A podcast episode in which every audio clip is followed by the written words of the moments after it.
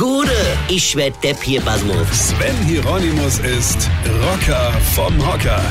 Endlich ist das Leben wieder normal. Die Ferien sind rum und endlich ist auch das Wetter wieder gut. Es wäre ja auch doof gewesen, wenn es in den Ferien so heiß gewesen wäre. Ja, dann hätten ja die Kinder auch gar keinen hitzefrei bekommen können, denn das gibt's ja in den Ferien nicht. Ja? Also wir waren in diese Ferien zu Hause. Wir wollten zwar erst wegfahren, aber dann hat das Finanzamt gemerkt, dass ihnen noch Geld fehlt. Und haben sie gedacht, hey komm, jetzt holen wir uns gerade vom Rocker. Ja? Und deshalb sind wir zu Hause geblieben. Also im Gegensatz zu den Finanzbeamten logischerweise. Ja? Und Urlaub zu Hause, das ist toll. Ja? Denn wenn man zu Hause im Urlaub ist, ja, dann macht man ja alles das, was man das ganze Jahr schon machen wollte, aber keine Zeit für gehabt hat.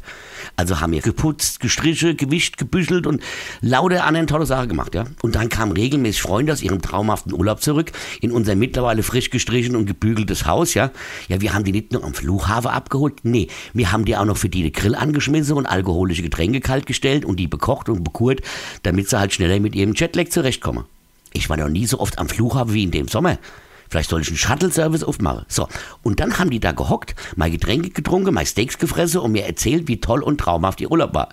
Selbstverständlich waren sie alle braun gebrannt, während an uns noch die Farbreste vom Streicher hingen. Die haben uns tolle Urlaubsbilder gezeigt und hämisch gefragt, wie denn bei uns das Wetter war. Ja.